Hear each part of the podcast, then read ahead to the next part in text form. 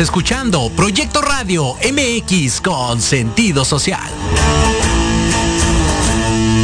Las opiniones vertidas en este programa son exclusiva responsabilidad de quienes las emiten y no representan necesariamente el pensamiento ni la línea editorial de Proyecto Radio MX. ¿Están listos para aprender? El Instituto Oakfield te invita a escuchar este espectacular espacio, donde tú pones el punto final Descubrirás cómo relacionarte de manera sana y criar hijos emocionalmente fuertes a través de los temas más impactantes del momento. Todo esto y más en De la mano con tus hijos, conectando con ellos desde el corazón.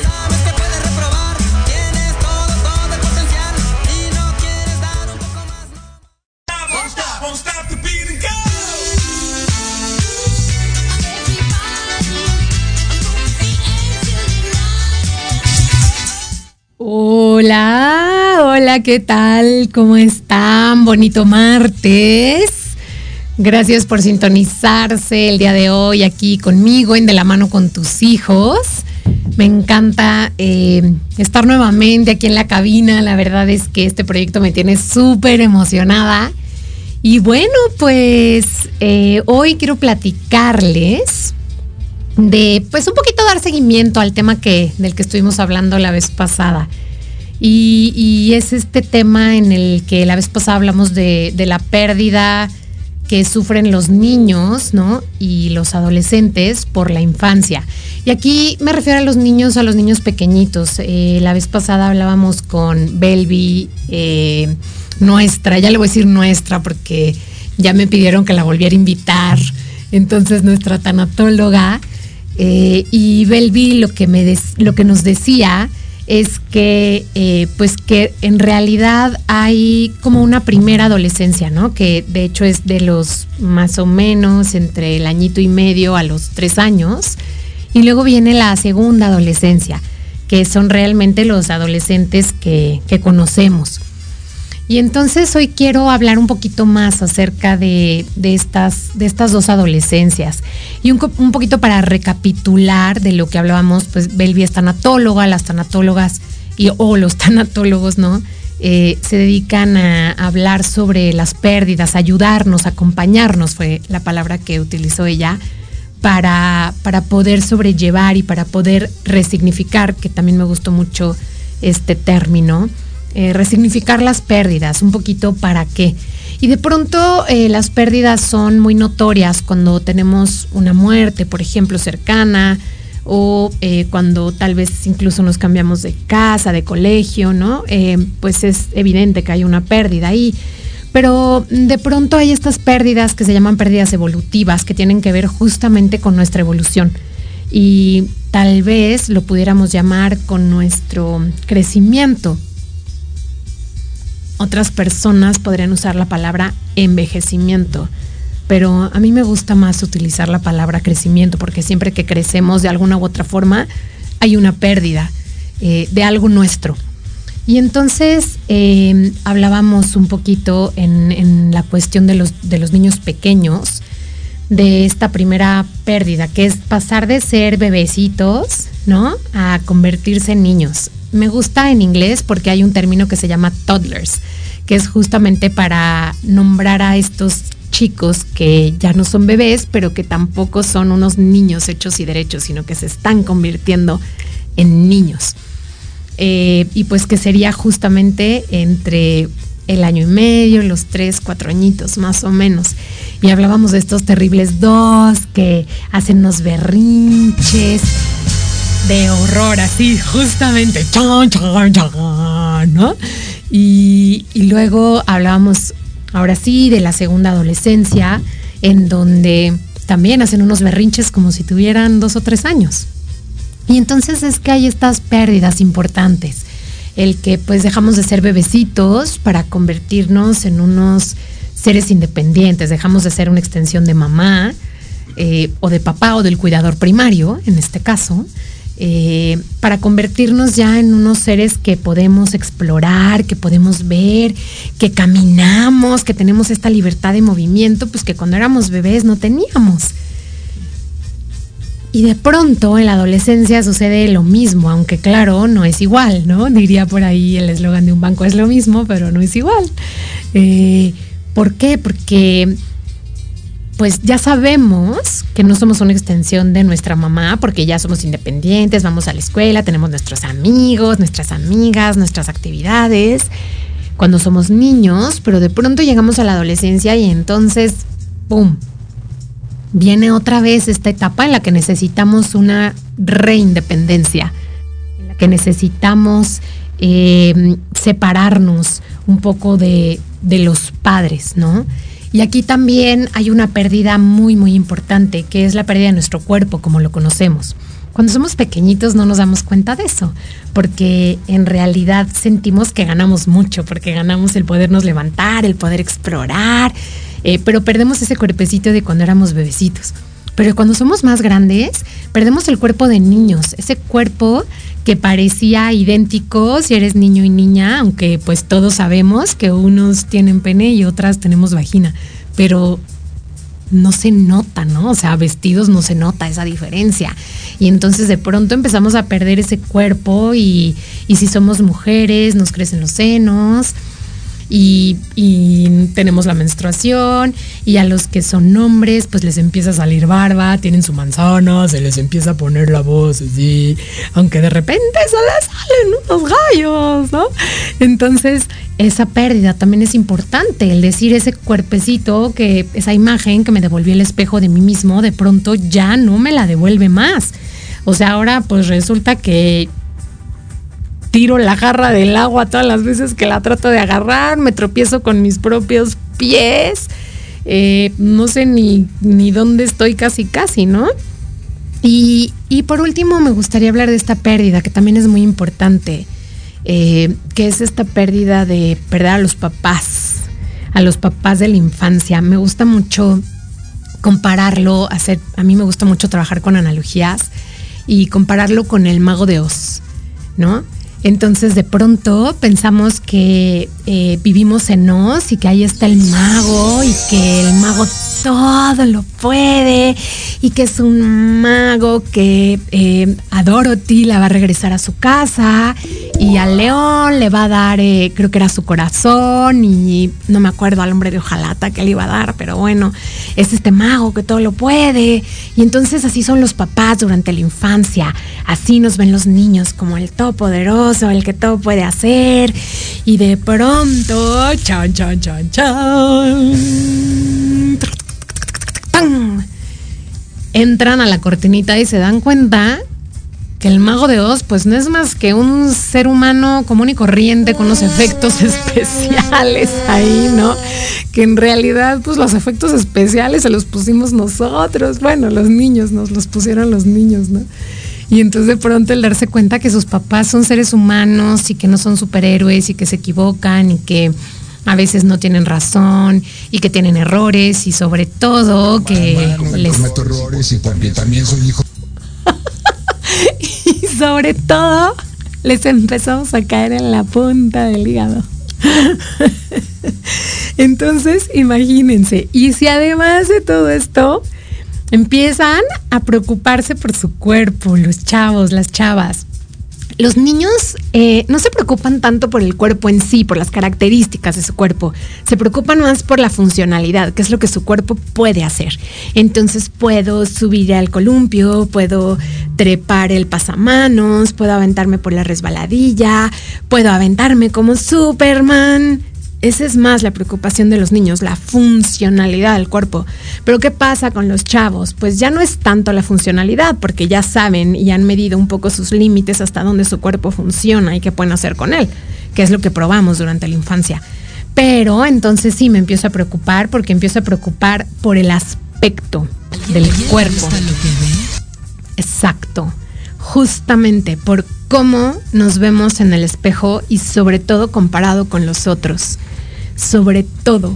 Eh, y además, imagínense, tenemos toda esta serie de estímulos, eh, de publicidad, de revistas, que nos dicen que los cuerpos deben ser perfectos de acuerdo a un estándar que la verdad la mayoría de las veces es imposible de cumplir, por lo menos hoy en día. Antes creo que era un poco más amigable para el resto de la población, ¿no? ¿Qué más? Empiezan a tener esta necesidad de identidad, de conocerse a ellos, de saber quiénes son, a dónde van, un poquito justamente eh, justamente probar sus límites, para qué son buenos, para qué no, qué les gusta, qué no. Y que nosotros como padres los, los reconozcamos, los veamos, los miremos. Eso es también súper, ultra importante. Y de eso vamos a hablar, cómo vamos a sobrellevar todo eso en estas dos adolescencias en unos minutitos que regresemos porque vamos a corte. Tu falda, ¿dónde la compraste? Era de mi mamá en los 80. Oh, un clásico. Es adorable. Gracias. Es la falda más horrenda que haya visto. La mejor información del mundo de los autos todos los miércoles a partir de las 8 de la noche. Aquí en Inteligencia Automotriz, los 60 minutos más increíbles del Internet. Solo por Proyecto Radio MX, con sentido social.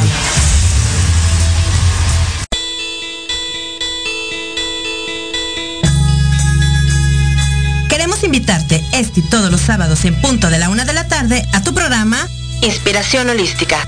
Un espacio que alimentará tu alma, que hará vibrar a ese maravilloso ser interior que llevas dentro. Tendremos entrevistas con grandes terapeutas, astrólogos, sanadores y mucho más. Tus amigos Claudia Reyes y Héctor Montes te esperamos aquí este y todos los sábados en Inspiración Holística. Por Proyecto Radio MX. La radio con sentido social.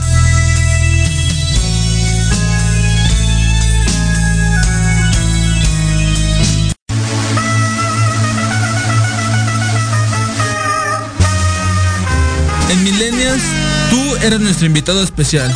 Un programa donde hablaremos de emprendedores, negocios, entretenimiento y cultura. Acompáñanos todos los jueves de 2 a 3 pm. Te esperamos aquí, en Proyecto Radio MX, con sentido social.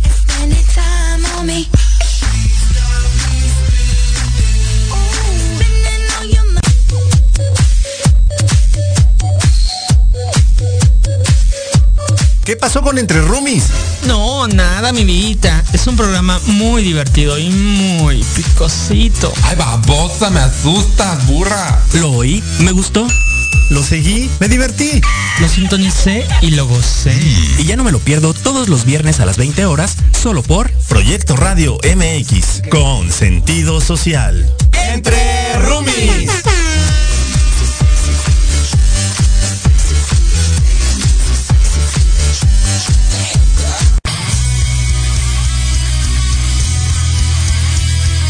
Music el espacio donde encontrarás nuevos talentos musicales. Información de tus artistas favoritos. Interacción con las bandas emergentes por medio de...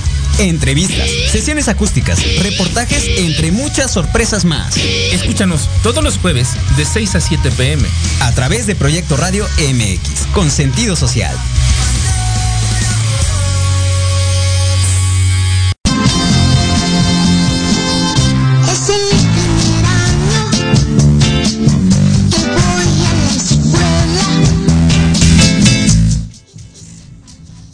Bienvenidos ahí con Chabelo. ¿Quién no lo recuerda, caray? Parte de mi infancia y de la de muchos. O ese pillín, ya no sé, Jorge. Jorge está acá en los controles, gracias. Y el teléfono en cabina.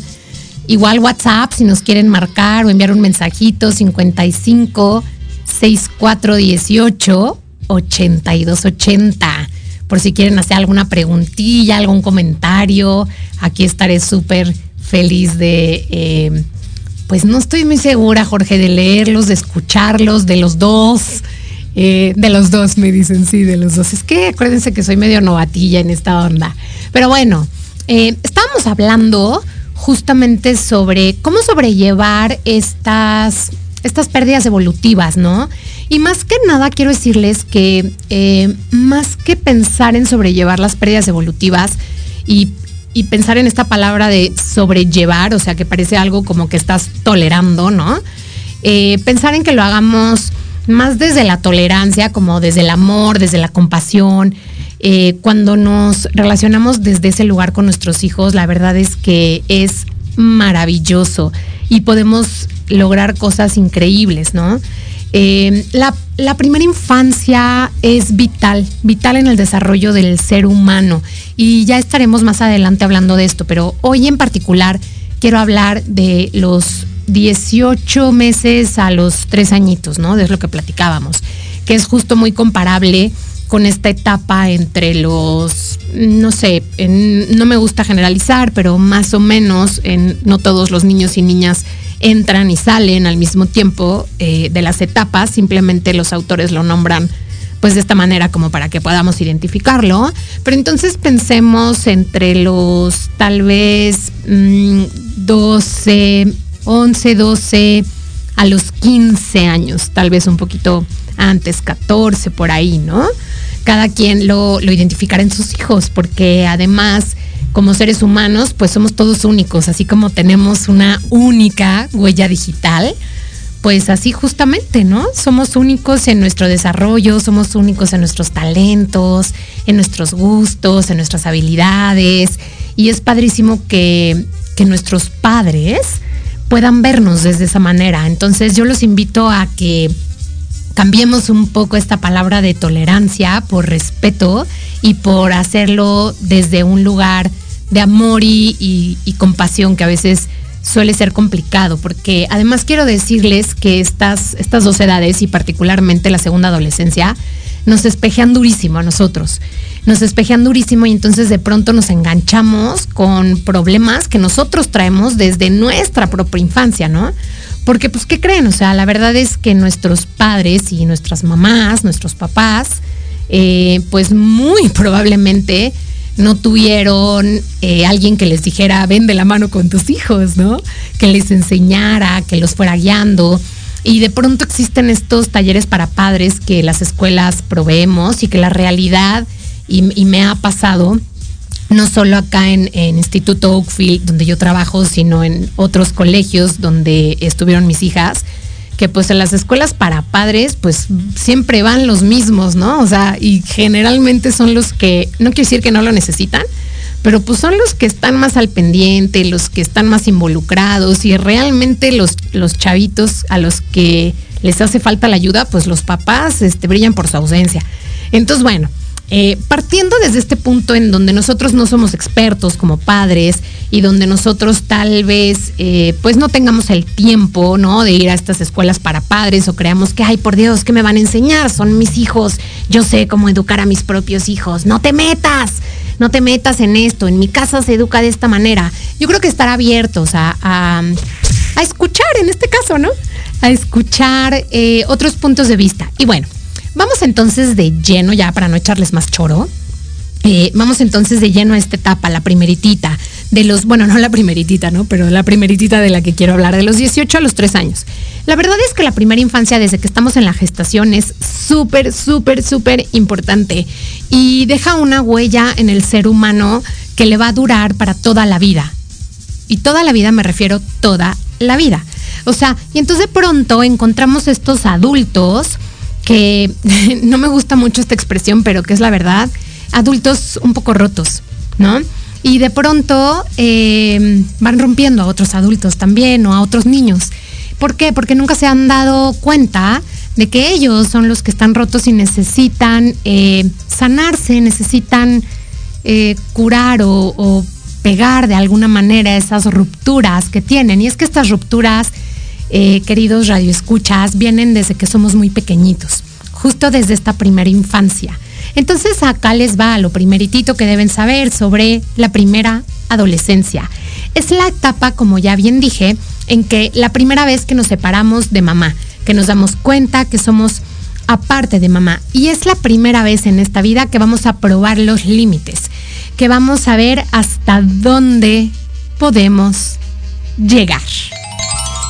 Y entonces hacemos unos berrinches y unas pataletas porque queremos que todo se haga como nosotros en nuestra mente pequeña, bebé, bueno, pues sí, prácticamente, ya les dije en español, no hay una palabra para decirlo, pero nuestra mente toddler, ¿no? Eh, nos dice que debería ser. Es una etapa también en la que además de que probamos estos límites, queremos explorar muchísimo. ¿Y cómo exploramos cuando somos pequeñitos? Exploramos desde los sentidos, desde eh, lo que puedo tocar, lo que puedo leer, ah, lo que puedo probar, ¿no? Y entonces desde ahí vamos conociendo el mundo desde nuestros sentidos. Todo nos maravilla, todo es increíble porque todo parece nuevo. Qué increíble o qué maravilloso sería que pudiéramos quedarnos con esa capacidad de asombro a lo largo de nuestra vida, ¿no? Que pudiéramos asombrarnos de todo, maravillarnos de todo. De pronto mis hijas me dicen, qué bonito ser eh, perro, porque es que si sales, está feliz. Si regresas, está feliz. Si sales a pasear, está feliz. Si van a ver la tele y se acuesta contigo, está feliz. Si le acaricias la panza, está feliz. O sea, siempre está feliz, ¿no? Entonces, qué padre que pudiéramos quedarnos con esa capacidad de asombro. La verdad es que va disminuyendo, obviamente, en la medida que nos acostumbramos. Los seres humanos nos acostumbramos, decía mi abuelo, a todo menos a no comer. Yo le añadiría también a no dormir. Pero bueno, volvamos a los 18 meses a los 3 años. ¿Qué más? En este momento se empieza a desarrollar, ¿se acuerdan que la primera, el primer programa hablamos sobre el cerebro, ¿no? Que les expliqué que estaba el sistema reptiliano, que era el de el que regula toda la sobrevivencia. Después venía el sistema límbico, que es donde viven todas nuestras emociones. Y por último, digamos, la tercera capa es nuestro córtex el córtex frontal o el cerebro creativo o el cerebro pensante o el cerebro racional. Y entonces en este momento es la primera vez cuando tenemos de 18 meses a 3 años, es la primera vez en que este córtex empieza a desarrollarse y entonces es cuando escuchamos que decimos que los niños aprenden como unas esponjitas, porque auténticamente son unas esponjas, todo, todo, todo lo están absorbiendo, absorbiendo, absorbiendo, absorbiendo, absorbiendo. Y la realidad es que en el futuro no van a tener memoria de este momento. Todo eso se queda muy guardado en el cerebro, en la parte inconsciente del cerebro, y bueno, pues evidentemente vamos aprendiendo muchísimas cosas, desde pasamos desde gatear a caminar, a correr, a saltar, a bailar, eh, toda esta parte eh, de movilidad. Es también aquí donde se desarrolla la motricidad fina, que le llaman este movimiento de pinza del pulgar y junto con los demás dedos. Entonces es súper importante estimular todo esto para que después los niños puedan aprender a escribir, a tomar la pluma, a dibujar. Entonces es importante justamente estimular los sentidos, lo que decía Belvi la vez pasada. Plastilina, eh, trabajar mucho con las manos, rasgar papel, eh, Legos, por ejemplo, también son buenísimos, ¿no? Para estimular. El juego es lo único que existe en este momento. Eh, el juego con los pares es paralelo, no hay un juego en realidad, una interacción es paralelo, pero es importante porque los pares estimulan cosas que los adultos no podemos estimularles. ¿Qué es importantísimo en esta etapa? Primero que tú pongas límites. ¿Por qué?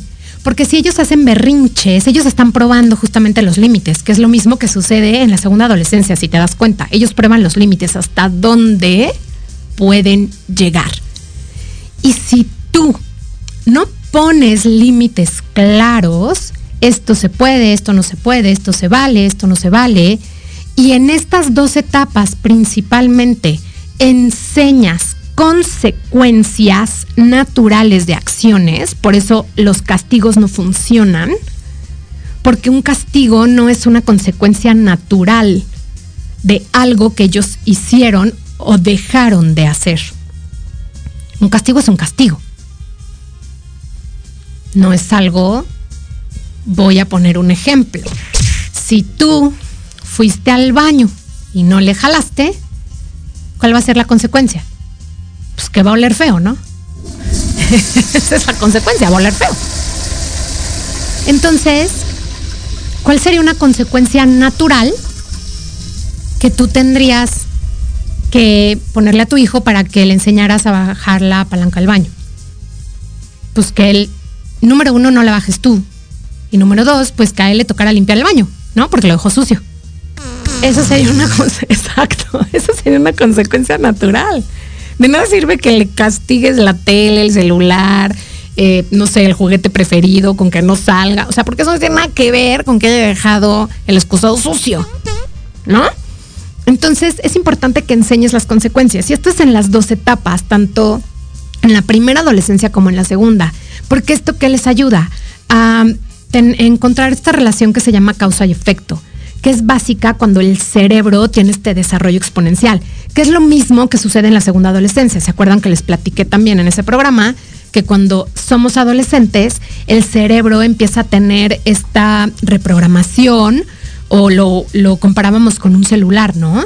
O sea, empieza a tener esta actualización que tienen los celulares ¿Y en, por qué? Porque se va a convertir en el cerebro de un adulto. En el caso de la primera infancia se va a convertir en el cerebro de un niño. Entonces, ¿qué pasa? Pues que de pronto la parte pensante del cerebro, pues no reacciona, no funciona tan bien como nosotros quisiéramos. Entonces hay que enseñarles y ayudarles a hacer esas conexiones que generan además conexiones neuronales súper importantes y generan sinapsis importantísimas y vitales para nuestro aprendizaje, pero sobre todo para nuestro desarrollo personal. ¿Ok? Entonces, bueno, eso es súper importante, enseñarles los límites y que cada decisión y o acción que tomamos o dejamos de tomar tiene una consecuencia natural. ¿Ok? Eso sería como súper importante en ambas adolescencias. Ahora, ¿qué otra cosa es muy, muy importante. Eh, cuando nosotros ponemos estos límites, fíjense bien, hay, mm, yo diría, dos tipos de em, paternidad o maternidad, no sé exactamente, de educación tal vez, como llamarle, en donde ponemos límites, ya sea muy estrictos o muy laxos, o sea, no hay, ¿no? Y entonces, ¿qué es lo que pasa? Pues que nos vamos, pensemos que todo es una balanza y perdemos el equilibrio. Nosotros deberíamos de estar en medio. Y a mí me gusta mucho, como le dice una autora que se llama Daniela Freixo de Faría, que es brasileña, es una psicóloga brasileña, y me gusta mucho que ella, su propuesta es decir, la mitad, que sería en presencia. ¿Y qué quiere decir en presencia? Pues estando presentes, ¿no? Estando ahí pero estando ahí es en serio, estando ahí. O sea, no es estar ahí viendo la tele, no es estar ahí con el celular, no es estar ahí pensando en el problema que tuviste en el trabajo o con el marido o con la familia política o con tu mamá o con tu hermano o con otra cosa, sino realmente estar ahí presente, cuerpo, alma y mente. ¿Qué pasa cuando, eh, cuando ponemos límites demasiado autoritarios? Pues podemos eh, generar miedo. podemos generar miedo eh, a que no aceptemos esta exploración que los chicos están teniendo. Y fíjense bien, aquí hablamos de, este, de la exploración cuando son pequeñitos, pues es una exploración muy sensorial, ¿no? Van, eh, van viendo eh, qué hay, van tocando, pero cuando son adolescentes, pues ya es una exploración distinta. Ya es una exploración que tiene que ver mucho más incluso con lo sexual, ¿no? Entonces de pronto, por ejemplo, tengo yo papás o mamás que me dicen, ¡qué horror! Mi hijo se va a volver gay. Bueno, para empezar no es que horror. O sea, para empezar, ¿no? Y la otra es, o sea, ¿qué te hace pensar que a los 11 años va a decidir ser gay o no ser gay? Va a elegir. En realidad lo que está haciendo es explorando. Y de pronto te van a decir, quiero ir a la clase de patinaje, quiero ir a la clase de fútbol, quiero ir a la clase de guitarra, quiero ir a la clase de canto, quiero ir a la clase de artes, quiero ir a la clase de natación y de todas van a abandonar, abandonar, abandonar. Y entonces tú dices, un dineral en las clases. Pero ¿qué crees? Están explorando, porque para descubrir quién eres necesitas primero ver todo lo que hay a tu alrededor. Además, esta parte de la adolescencia es la primera vez que te das cuenta que lo normal es realmente normal, entre comillas. Porque lo normal ha sido lo que tú has vivido en tu casa, con tus papás, con tu familia nuclear, con tu familia extendida, pues con algunos amiguitos. Poco, ¿no? Porque pues a lo mejor pues los amiguitos cuando eres niño pues los recogen temprano de la casa, están unas horas y los invitas a comer o a una fiestecita. Pero cuando son adolescentes pasan mucho más tiempo juntos, pasan mucho más tiempo conviviendo. Los pares son súper importantes, son su referencia.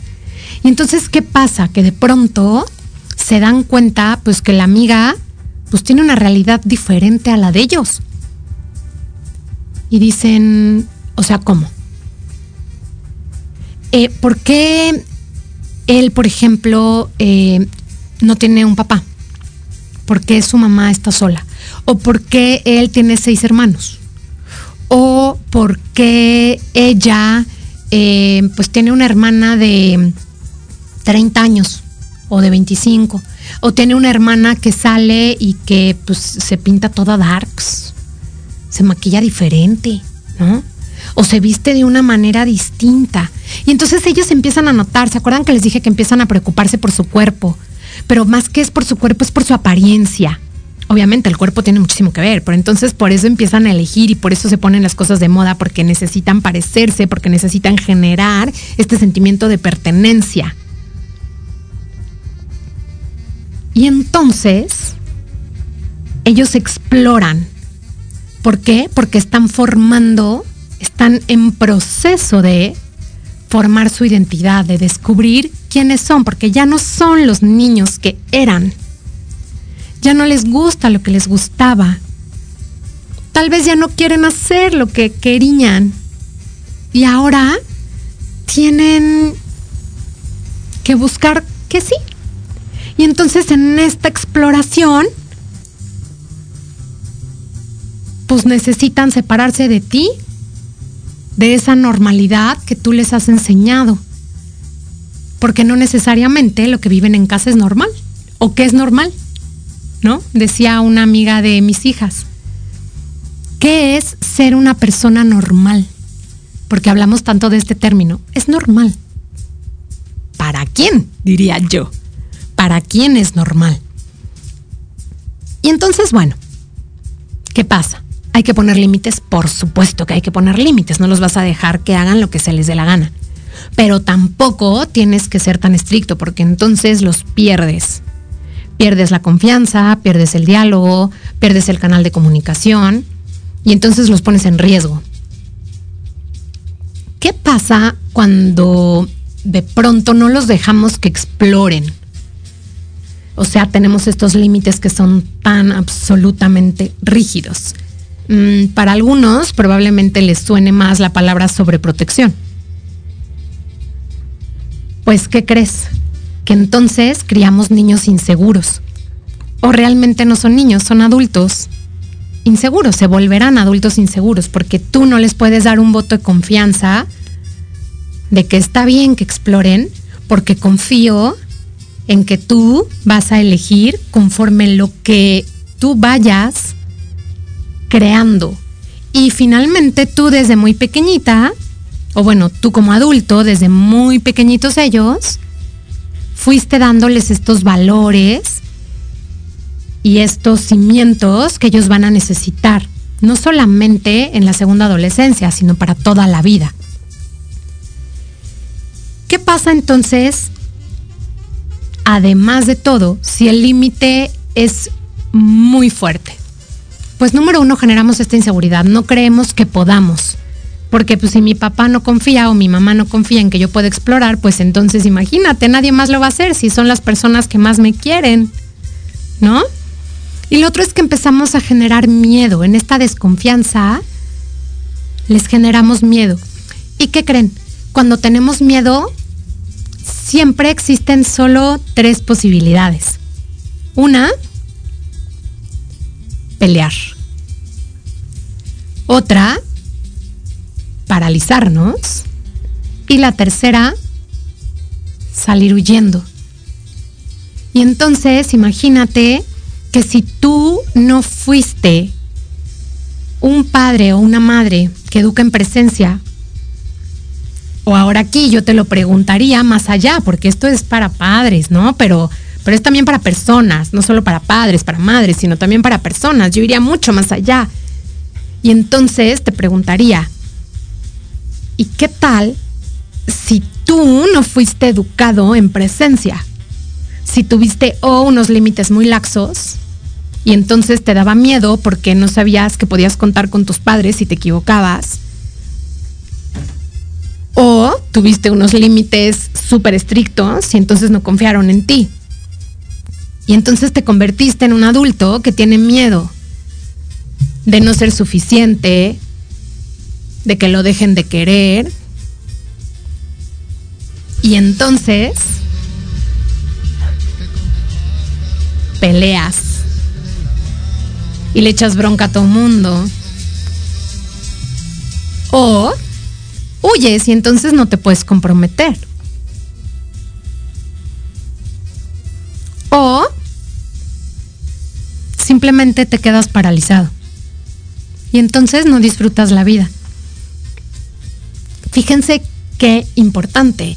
Y por eso es que me fascina la adolescencia, porque la adolescencia nos da una segunda oportunidad, así como una segunda adolescencia nos da una segunda oportunidad. Si de pronto, cuando fuimos criados en los primeros años de vida, no tuvimos estas herramientas, o nuestros padres no tuvieron estas herramientas, o no tuvimos estos límites, la segunda adolescencia nos permite arreglar esta situación, porque entonces tenemos de nuevo esa misma plasticidad del cerebro en donde de nuevo son unas esponjas. Y podemos arreglar, por ahí hay un dicho que dice árbol que nace torcido sirve para columpio, ¿no? Torcido se queda. Pero ¿qué crees? Que en la segunda adolescencia podemos enderezar este árbol, diría yo podemos intervenir desde un lugar de conciencia cuando nos damos cuenta como padres que pues tal vez la hemos regado, ¿no? Y aquí un poco pues es algo reflexivo. O sea, es algo decir, oye, pues sí, realmente, em, pues sí, yo no me comprometo yo, yo como adulto, no, no, la verdad es que no me comprometo, es que yo huyo de todas mis relaciones. O es que yo me la paso peleando porque siempre quiero tener la razón y nunca soy capaz de ceder. O simplemente estoy paralizada y no puedo moverme de donde estoy, aunque sé que me tengo que mover. ¿Y sabes qué? Es porque cuando fuiste pequeñito, pequeñita, no tuviste estos límites o esta educación desde la presencia sino desde lo autoritario o desde lo completamente y absolutamente laxo. Me vale madres. Si rompes el florero, eh, pues ya, compramos otro. No, importa, no, no hay bronca. Si brincan en las camas, no, pues no, no pasa nada. Si van a casa de otras personas y se suben a los sillones con los zapatos, ah, pues no pasa nada. O sea, pues son chiquitos, no hay bronca. Si, no sé, comen con la boca abierta, Ay, pues son niños, dales chance, o sea, no hay bronca, no pasa nada. ¿Y qué crees? Que los límites tienen que ver con todo en tu vida. O sea, los límites tienen que ver también incluso con no entrar en adicciones, por ejemplo. Porque entonces tienes límites, entonces tú sabes que te puedes tomar dos o tres o cuatro. O dices, no, esto no me late. O con trastornos alimenticios porque entonces sabes que no te debes de dar unos atracones de miedo porque te hace daño, porque tienes límites. Los límites van dándole forma a nuestra vida y son vitales. Entonces, si tú mismo como adulto, hoy con esto que estás escuchando, te estás dando cuenta que no tienes tú estos mismos límites porque algo de lo que yo te dije te hizo clic, revisa tu propia infancia. Pregúntale a tu mamá, pregúntale a tu papá cómo eran los límites en casa cuando eras pequeño u obsérvalos. Cómo lo hacen hoy día, porque lo siguen haciendo igual. Y obsérvate a ti mismo cómo lo haces con tus hijos. Porque entonces es aquí donde puedes realmente romper y cambiar. Y cambiar este patrón que decimos que seguimos patrones los seres humanos. Y Bert Hellinger diría que seguimos lealtades y depende del autor que leas, pero el caso es que lo seguimos hasta que alguien lo rompe. Rompe esta lealtad o rompe este patrón. Entonces, si hoy esto te sirvió para darte cuenta que tienes un patrón, pues tal vez es momento de trabajar en romperlo, ¿no? Y en relacionarte con tus hijos desde el amor, desde la compasión y desde la presencia. Y los dejo pensando unos minutillos en lo que vamos a un corte.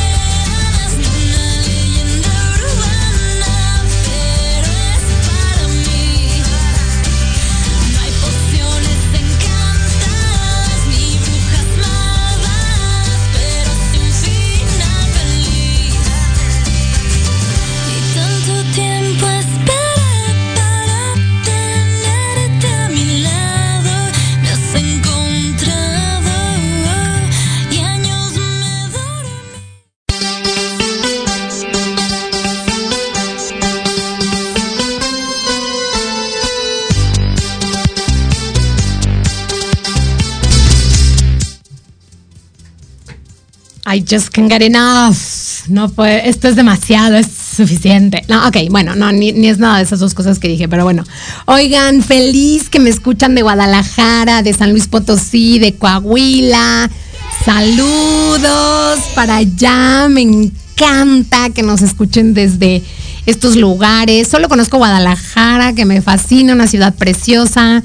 San Luis, tengo ganas de ir y Coahuila tampoco conozco, así que espero algún día de mi vida poder visitar estos lugares que México es maravilloso.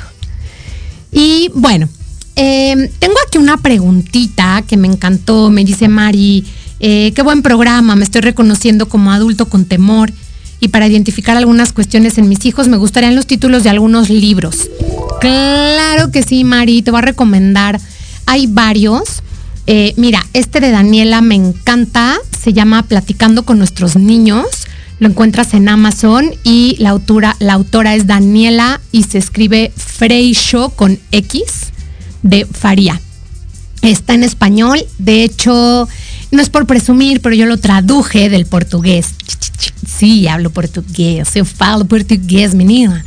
Entonces, bueno, ese es un super libro. También está otro libro que se llama Abraza tu niño interior Déjame checarte ahorita eh, quién es la autora. Creo que es Claudia Cardosa o Cardoso, algo así. Espérame, te lo voy a checar en este mismo momento, porque es el último libro que, bueno, de hecho todavía ni siquiera lo termino. Se llama eh, Victoria Cadarzo. Victoria Cadarzo se llama. Abraza tu niño interior. Y hay otro que me gusta mucho que se llama Disciplina con Amor que es justo la técnica que usamos en, el Instituto Oakfield, ¿no? Disciplina con amor es siempre lo que yo les digo a los padres cuando me preguntan, oye Anita, ¿y cómo hacen, cómo es la disciplina aquí? Pues no, de ninguna manera es militarizada, como en algunas escuelas que este casi casi te voltea a ver el prefecto o el director y dices, ay, nanita, qué miedo. No, aquí no. Ay, aquí todo lo, negociamos, aquí todo lo platicamos. Claro que hay cosas que, no son negociables, hay faltas que no son negociables y bueno, pues que tienen consecuencias muy claras. Pero justamente la idea es educar eh, en presencia y con consecuencias, ¿no? No con castigos, como les decía. Entonces, bueno, pues espero que, que estos libros te sirvan, Mari. Estos títulos, la verdad es que son muy lindos y sobre todo saben que cuando somos adultos y, sobre todo el libro, el de Daniela y el de Victoria, me gustan mucho porque nos reflejan a nosotros. Eh, ¿Y qué pasa? Que nosotros muchas veces, muchas veces, o bueno, yo creo que sin el muchas, yo creo que generalmente nos relacionamos con nuestros hijos también desde nuestros niños interiores, desde nuestros, y niños me refiero también a adolescentes, ¿eh? porque eh, los adolescentes es una etapa de transición, pero finalmente eh, pues no son adultos todavía, aunque dicen que a los 18 años ya son adultos, pero la verdad es que no, ¿eh? no, no, no lo son. Yo considero que siguen siendo niños y no están listos para tomar muchísimas de las decisiones que tienen que tomar, como por ejemplo estudiar una carrera, como por ejemplo ir a fiestas, y tomar o no alcohol, como eh, por ejemplo votar, como muchísimas, manejar carros, eh, muchas cosas a las que creo que eh, no están listos para ser tratados como adultos a los 18 años. Yo creo que todavía no, yo todavía los considero un, un poco niños, aunque claro, no lo son porque son adolescentes, así se llaman adolescentes, pero desde mi punto de vista todavía son, tienen corazón de niños. Y entonces nuestro corazón de niño, que es nuestro niño, nuestro propio niño interior, que está adentro de nosotros, que vive ahí en nuestro corazón, eh, muchas veces nos relacionamos desde ese niño interior. Entonces, cáchense ustedes cuando están haciendo un berrinche sus hijos, ya sean los, los pequeñitos, ¿no? Los de la primera o los de la segunda adolescencia, cómo de pronto hay cosas que nos detonan a nosotros hay ciertos temas o ciertas actitudes o ciertos ademanes, incluso el lenguaje no verbal que ellos tienen, que a nosotros nos detona. O sea, que esta, este, ¿se acuerdan este anuncio que decía, cuenta hasta 10, ¿no? Y que salían respirando y tú dices, no, no, o sea, 10, 9, 3, y vámonos, ¿no? O sea, ni alcanzaste a contar hasta 10, o sea, y vas con todo y te relacionas desde el enojo, desde el propio miedo que te causa a ti que tu hijo te deje de querer. O sea, entonces está muy cañón porque ¿qué haces? Te enganchas en una discusión como si tú misma fueras un niño o una niña haciendo un berrinche con el otro. te peleas literal como si tú fueras otro u otra adolescente. Oigan, y eso nos sucede a todos, ¿eh? O sea, no crean que a mí, porque estoy aquí de este lado del micrófono, no me sucede. Claro que me sucede. Y, y déjenme decirles una cosa, o sea, lo confieso, me sucede también con los chavos en la escuela. Y de pronto yo sí tengo que tomar así acopio de todo mi, um, ¿no? Mi, mi parte zen para no salirme de mis casillas. Porque es que hay veces, sí, que me dan ganas de hacer eso. Por supuesto, ustedes creen que no, o sea, que siempre soy zen, pues no. O sea, claro que me dan ganas de hacer eso, pero, pero ¿qué es lo que pasa? Que nosotros somos los adultos. Y nosotros sí, nuestro cerebro sí está equipado para ese autocontrol. El de ellos no, ¿eh? O sea, el de ellos no está equipado, el de ellos está en proceso de equiparse. Pero de aquí a que lleguen ahí van a faltar muchos años, o sea, échenle entre los 22 y 24, ¿no? Entonces tu cerebro sí está equipado para ello.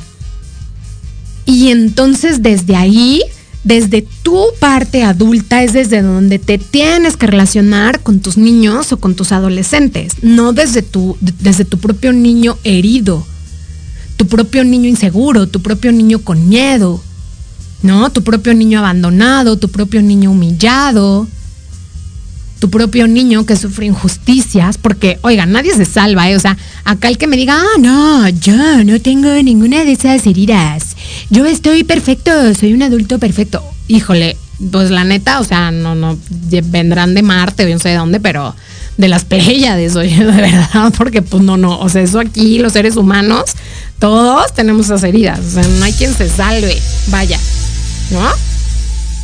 Entonces, bueno, eh, ya se me va a acabar el tiempo. Entonces ya para finalizar les quiero dar unos cuantos tips.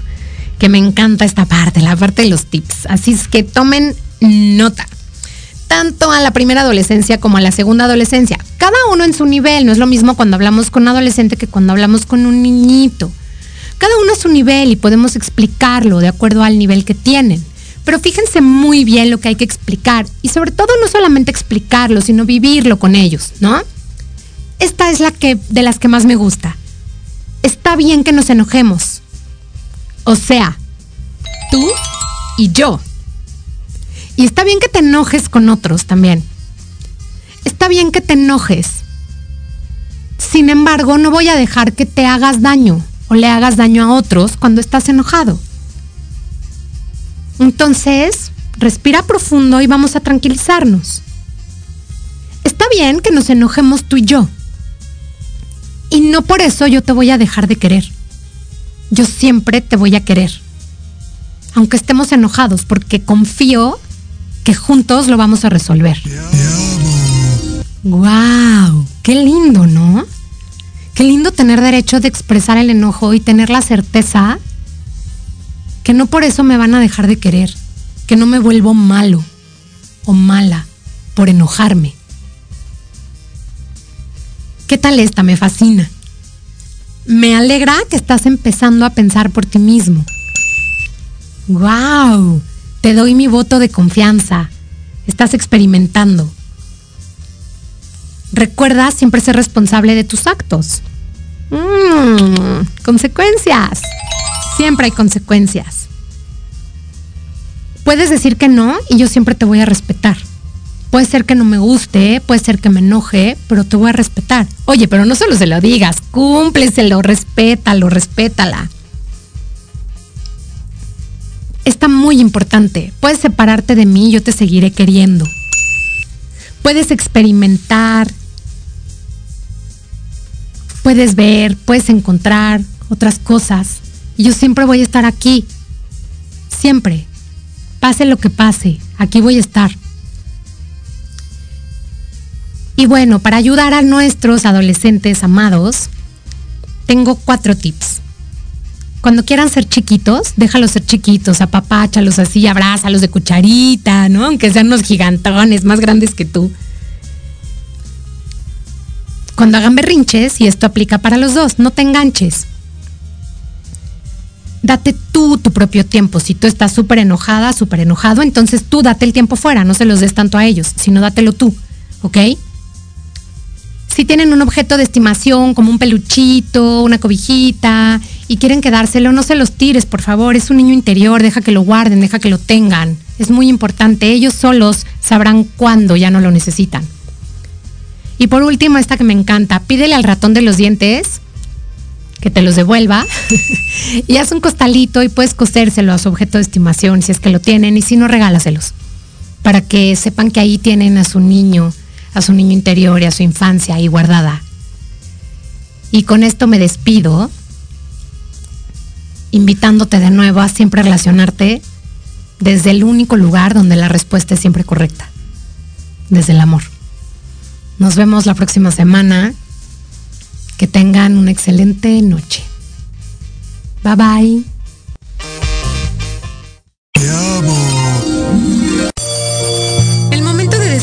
Ha llegado. Pero los esperamos la próxima semana en punto de las 7 pm. Recuerden seguirme en mis redes sociales para más contenido. Me encuentran en YouTube, Facebook e Instagram como Acompaña Mi Sana. El programa fue patrocinado por el Instituto Oakley, la mejor opción para el desarrollo académico y emocional de tus hijos.